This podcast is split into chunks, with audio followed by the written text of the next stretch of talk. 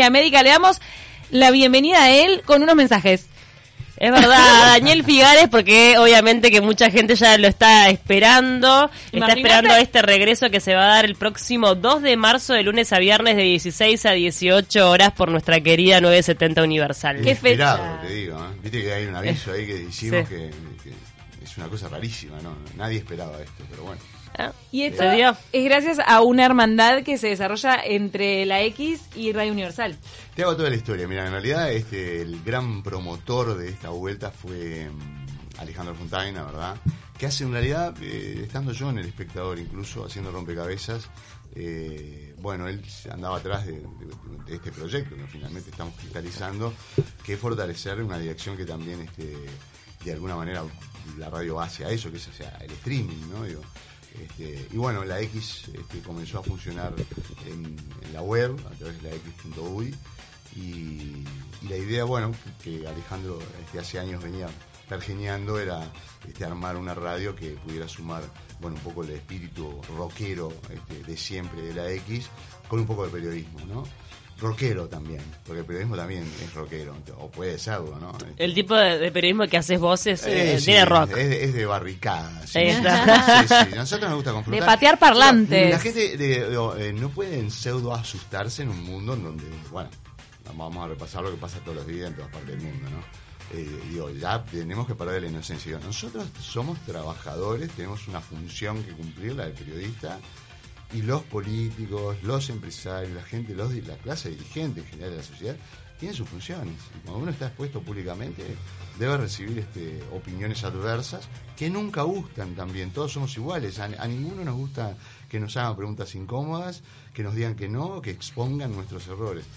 Bueno, lamentablemente, digo, eh, en, base, en parte de nuestro trabajo. Punzante, filoso, vos venís de estar al mediodía en El Espectador eh, y tuviste un Y año ahí de break. Me, me cambiaron un poco también, estuvimos este, un poco más temprano en realidad también. En realidad. Este, empezamos de 11 a 2 y después en un momento... Este, Cambiaste más para la mañana. Sí, claro, también creo que a las 10, de 10 a 13. Sí, ya. Ahora Yo- te, y yo mismo ahora te toca la tarde, pero ¿cómo fue este año sin radio en plena... Medio año, ya te Medio. Medio año. Porque Seis meses. Mira, tuve, tuve mucho, es muy complejo el, el cobro de haberes con la- los anteriores propietarios del espectador. Este, y hay- tengo que agradecerles a los nuevos, este, porque bueno, pudimos solucionar ese problema luego un tiempo. Y, y ese tiempo fueron seis meses, aunque parezca mentira. Ya. Este, y aprovecho también a agradecerle a, los, a los nuevos eh, propietarios que tuvieron la gentileza de cederme este, gratuitamente el nombre Rompecabezas, que es un poco un nombre mío, pero que en realidad legalmente lo había registrado en la radio. ¿no? Y que es una comunidad rompecabezas, además de ser un programa. Hay un, grupo, hay un grupo cerrado que tenemos que agradecer muchísimo porque eh, eh, nos ayudaron eh, a Peláez y a mí a mantenernos en contacto con las noticias y a perseguir algún aporte que era voluntario este, eh, que lo hicieron, ¿me ¿entendés? Digo, o sea, gente que, que- que puso dinero para que nosotros pudiéramos sobrevivir de alguna Claro. manera, ¿no? O sea, que la verdad que estamos muy, muy agradecidos. Ya vamos a estar contando todos los detalles de esta vuelta, también quién te va a acompañar, porque bueno, tenés este un, un grupo de gente muy talentosa, muy importante que, que va a estar este acompañándote también día a día. Pero bueno, hablar un poco de, de cómo es que nace el amor a la, eh, eh, eh, a la radio en tu vida. Nos contabas antes de estar al aire que haces radio desde los 14 años, o sea, eras un chiquilín. Sí, sí, y en realidad ya antes. ¿Y también. cómo se dio a los 14? ¿En dónde? ¿Cómo fue? Mira, la historia es divina. En realidad yo había empezado a jugar a hacer radio con mi amigo Willy Silva, que le mando un saludo muy grande, que teníamos como una radio, yo estudié en el seminario y tenía un club de ciencias. Este, yo estudié en el seminario no porque venga de familia rica, lo digo porque todo el mundo tiene ese prejuicio, sino porque eh, la gente tiene ese prejuicio. No, pero para Yo la digo, época en la que vos ibas, me parece que el seminario era como ese. eh, el seminario era es muy una caro. cosa académica. El seminario es muy bueno y muy caro. Te voy a decir pero dos siempre cosas. con fama de, de, de Y, a- y da nivel. becas también, también Sí, hay que decirlo, becas. ¿verdad? O sea, digo todo. Yo no fui becado, yo tuve la suerte, digo, mi vieja fue una obrera de la aguja, yo lo conto en todos lados esto, laburó toda la vida, mi primera mesa de, de comedor fue un caballete, ¿me entendés? Una tabla con un caballete. Siempre fuimos felices así, mi vieja cosió de la, de la mañana a la noche y murió cosiendo no se jubiló a los 70 años. Estaba de una CB y cosió de los 11 años. La primera ropa que tenía yo... Cocida. me la, me la cosía ella. Divino. O sea, digo, nada, digo que tengo un, un, un origen este. Bueno, seminario. Y entonces a partir No, de ahí que el llegué- colegio. No, que llegué, digo, que cuento también la historia. Llegué al seminario porque en realidad la, la pareja de mi vieja, la segunda pareja, no, no mi padre, soy hijo de padres divorciados, este, sacó una grande, no la grande de fin de año, pero sacó una lotería y por eso tuve ese golpe de suerte y mi vieja puso guita para que yo me instruyera perfectamente. Y ahí, en el Club de Ciencia del seminario, hice un, este, un transmisor de banda ciudadana, que es una, onda, una frecuencia, este, y jugábamos a hacer radio ya, por eso te digo incluso antes, este, en mi casa los sábados y los domingos con este amigo que les cuento, que después este, fue también trabajó en Radio Independencia, este, jugábamos a hacer una, una radio y hacíamos toda la programación, el sábado y domingo abríamos, o sea, hacíamos todo.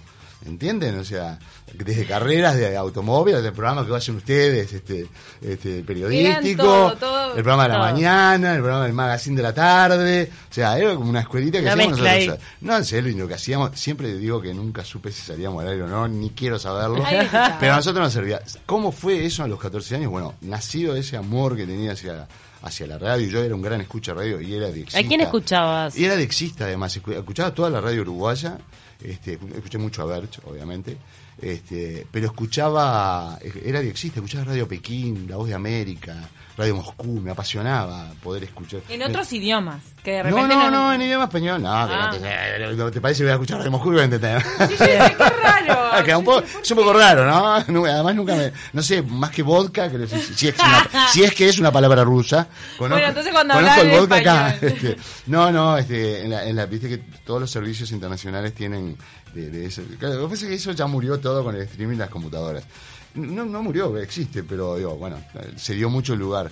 Todos los países tenían sus servicios en distintos idiomas para que pudieran acceder en el mundo. Entonces digo, pero era una magia, que es lo que hoy es Internet, pero para que ustedes vean cómo ha cambiado el mundo. Para mí, que era un botija, la magia era esa, poder escuchar a alguien que estaba en Pekín Wow. o en Moscú, en las antípodas del mundo, en vivo, en ese momento contándome cosas, historias. Con las ondas de Con la, de.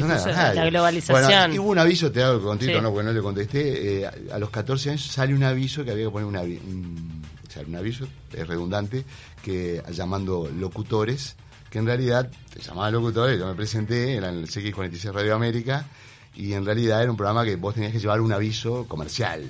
Claro, en, entrá, pero tenés que traer Exacto. tu aviso. Y ahí otra vez mi padrastro, el ganador de la lotería, Mm. que tenía la guita, digo, vos no me podés poner un aviso del taller, porque él tiene un taller mecánico, era un laburante toda la vida, no me podés poner un avisito del taller. Lo metió.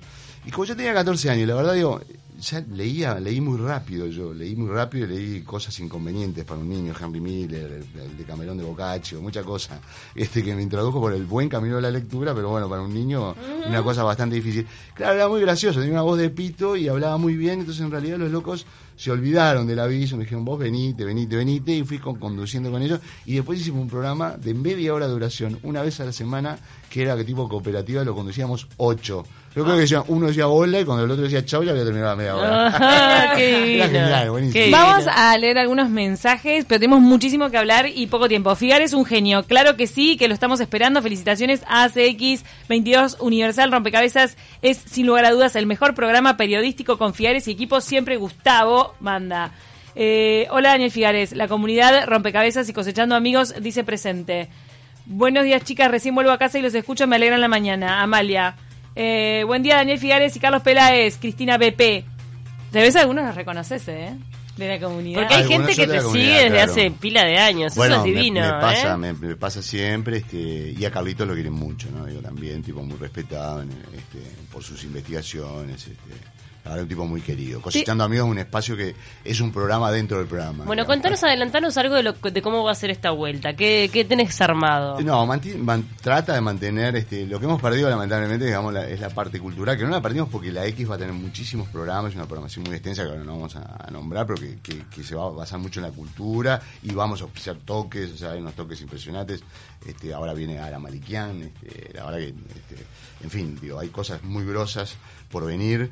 Este, y en realidad, digo, bueno, muchas cosas de esas del programa, de lo que tenía Rompecabezas en el espectador, han pasado a ser podcast o pasarán a ser podcast en, en la X. Por ejemplo, Laura Falero, que yo sé que la, la queremos todos, Sí. en pie, que nos matamos de la risa con ella, es una capa, este, realmente, bueno, que, que forma, la verdad que es una, una integrante más de Rompecabezas, pero en realidad va a estar en la X, dentro de la X, con su podcast. Este, bueno, va a haber muchos nombres grosos en la X este, con podcast.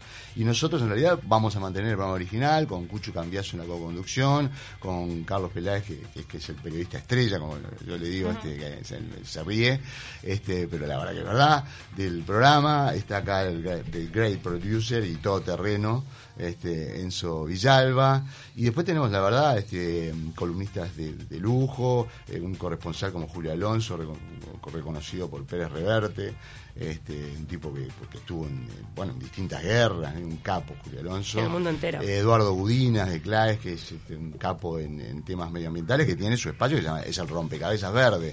Se dedica a todos los temas ecológicos, medioambientales. Que están muy eh, sobre la mesa ahora y genera mucha preocupación. ¿Cómo sentís el tema de José Calvo y José, y déjame decir, sí, por favor, todos. y, Gonzalo, Baralla o Barala, como quieran, él acepta que se ah. de las dos maneras. ¿Cómo te ves asumiendo? Mira, asume el nuevo presidente, Luis Lacalle Pou, el primero. mira, eso volvió frustrante a los Red Hot Chili Peppers. Hay muchas cosas que han pasado. Hay cambios. Asume el primero de marzo. Hay cambios, hay cambios. Rompecabezas. Hay un spin-off de El Gran Lebowski, disculpame. no, bueno, cosas importantes. Pero son cosas importantes, pero las cosas que pasan en el país. ¿Cómo, cómo te ves en, en, esta... Y volvés vos a la radio. Claro y hay una nueva fuerza en el gobierno que es la coalición. ¿Cómo, cómo te sentís respecto a eso?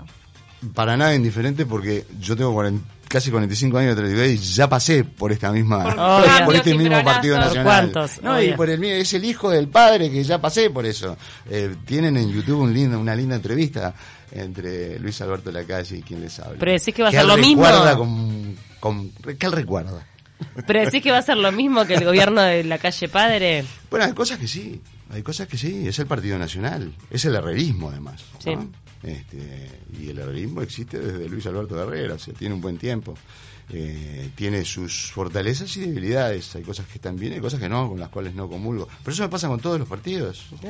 Este, y creo que nos pasa a todos los ciudadanos, no a mí. No es un, hecho exclusivo. ¿Cómo lees el fenómeno también de Cabildo Abierto? ¿Cómo irrumpió y cómo creció, cómo sumó tantos votos en tan poco tiempo? Eh, primero que estaba, ¿no? Digo, la, el análisis que hacen todos, la mayoría de los politólogos que yo escuché es que estaba. Este, incluso estaba en el Frente Amplio, muchos, muchos de esos sí, Sí, sí, el 50%. que muchos del MPP se fueron para Cabildo. Exacto. Este, y bueno, ahí hay todo un fenómeno que es el mismo fenómeno por el cual, bueno, yo escuchaba ahora este, hace, unos días a, Vázquez eh, eh, del Ministerio del Interior decir este, eh, lo que todos sabemos, ¿no? lo que ya decía, a veces, no sé si lo decía si te rozan la chamarrita de los milicos, pero digo, que que los delincuentes y algunas policías provienen del mismo estatus, un estatus muy este, sumergido de la sociedad que hay que, hay que levantar, ¿no? es un gran, un gran problema social. ¿Es el principal problema que tenemos hoy como sociedad, la seguridad pública? para mí, sí, claro, es un gran problema, pero digo, eh, hay que buscar las causas ¿no? digo, este, de eso, ¿no? hay que tratar de prevenirlo. Yo creo que el principal problema que tienen los uruguayos hoy, indudable, que tenemos los uruguayos hoy, indudablemente, es la educación y este, básicamente primero es la educación. Pues si no nos educamos, todo, todo viene después en realidad. Si nosotros no tenemos educación, la comprensión de todas las cosas, el criticismo para votar, para vivir, para tener reglas morales, éticas, para generar este, buenos gobiernos, buenas relaciones comunitarias, buenas relaciones humanas, interpersonales, interfamiliares. No olviden que, acá tenemos un alto eh, nivel de, de, delitos y de crímenes violentos intrafamiliares. totalmente. No, Pero el tema, es, bueno, eso, eso, eso es parte de la educación. Claro, apostar a la educación, obviamente, que digo, creo, que, creo que todos coincidimos en que es fundamental. Lo que pasa es que es, es una solución a mediano largo plazo. También es bueno, pero, hay que hacerlo. y si no lo haces, pues volvemos a la caverna. No, en algún momento hay que hacerlo, está hay clarísimo. que empezar a hacer ya porque además lo que vos decís reafirma lo que yo digo. Si, si empezamos ahora, vamos a ver los, los efectos dentro de 20 años. Pero si no empezamos, si empezamos dentro de 10, va a ser dentro de 30. Y si empezamos dentro de 20, va a ser dentro de 40. Ya pasamos 20 años haciendo la plancha. Hace 20 años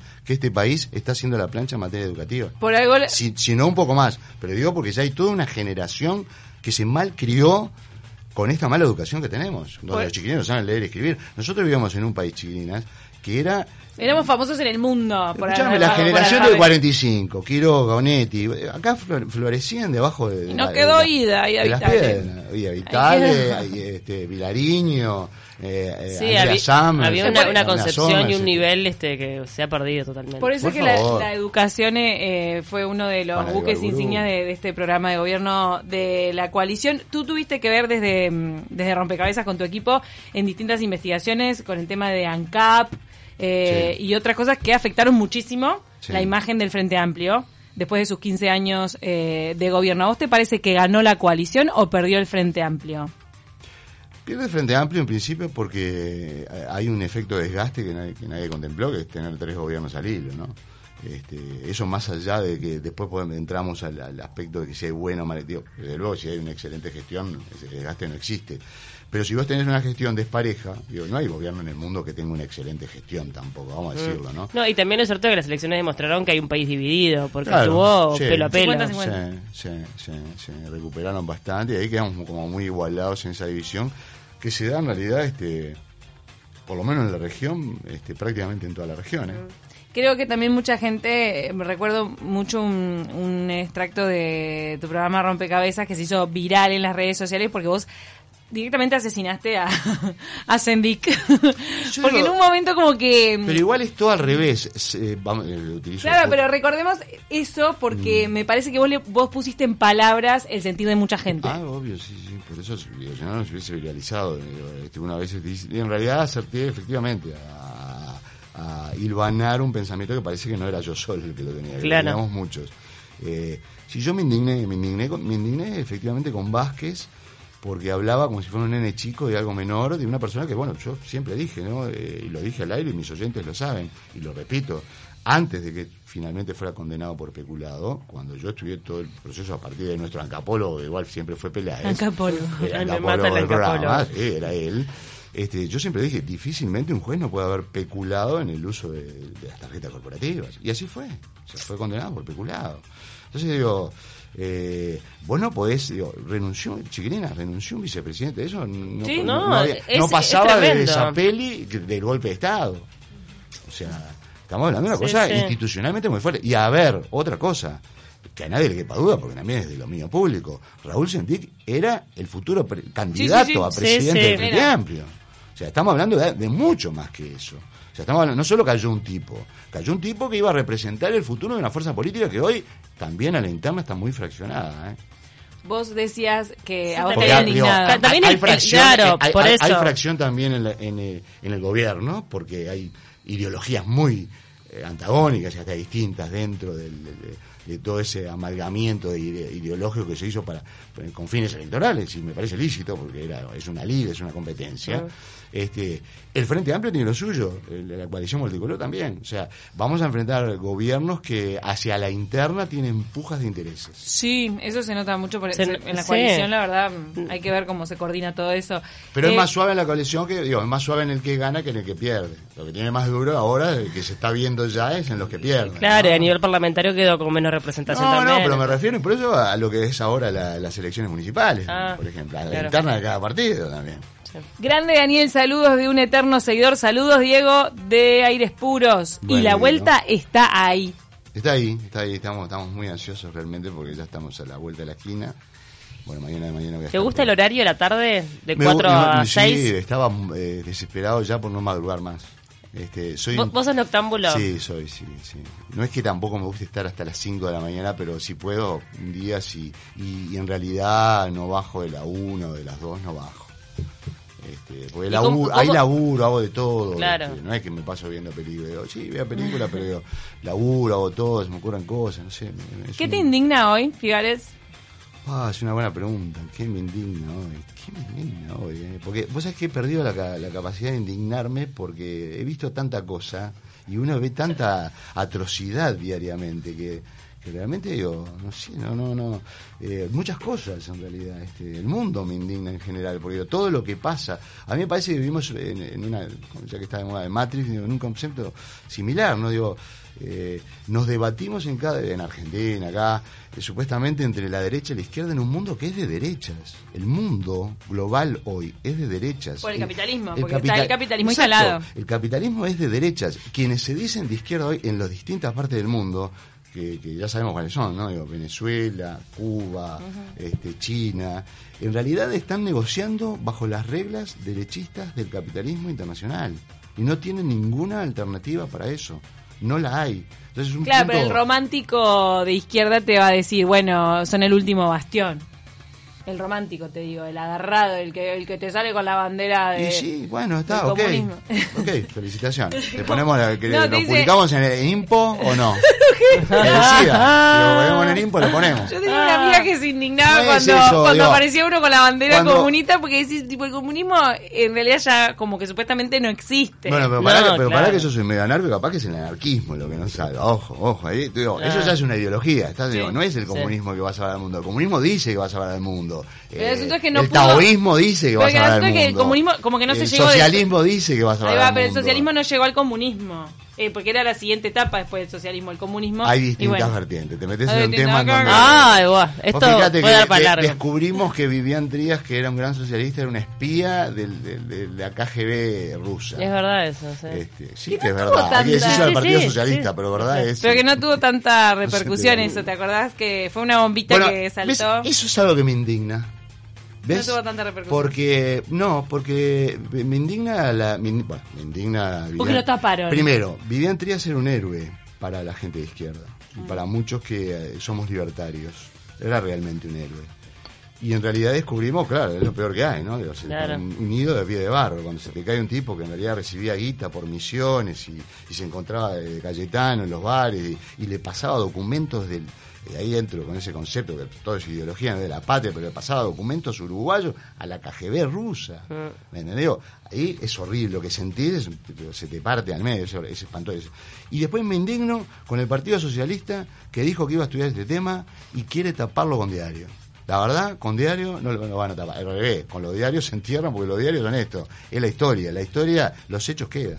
Daniel Figares, gracias por acompañarnos. Tenemos que irnos ya al flash informativo y estaremos ansiosos de, de escuchar este este primer programa de Rompecabezas, esta vuelta acá por la Universal a partir del lunes a- 2 a las 4 de la tarde. Muy bien, muchísimas gracias a Universal, a todos ustedes, a, a los colegas este, que nos han recibido muy bien y esta grifa que tiene 90 años es realmente una grifa prestigiosa en el mundo de la radio uruguaya y vaya yo si lo valoro. Y le mandamos un abrazo a Alejandro Fontaina, que ya lo vamos a ver recorriendo la radio y que él supuesto a la- mantiene vivo el espíritu de la X. Bueno, y también aquí estamos aquí, a la, a la familia Imperio, a quienes conozco hace mucho tiempo. este. Ay, nos, Bueno, mira, y- nos quedan, no sé, no, 50 segundos para que nos diga la constelación de, de- de señales que encontraste en este edificio. Claro, arriba de esta radio estaba el Dorado. Eh, eh, Después, ¿Que dónde arrancaste? Después estuvo, que fue donde arranqué. Después estuvo la X que compró Alejandro, que compró eh, hizo la X en el 94. Y ahora estamos acá. En el mismo edificio. ¿Te das cuenta? Un piso, 12, más, un piso más abajo. 18 de julio 12.20, Figares. ¿Viste cómo te atrae un imán? Se viene el flash informativo, ya venimos. Gracias, chiquillos.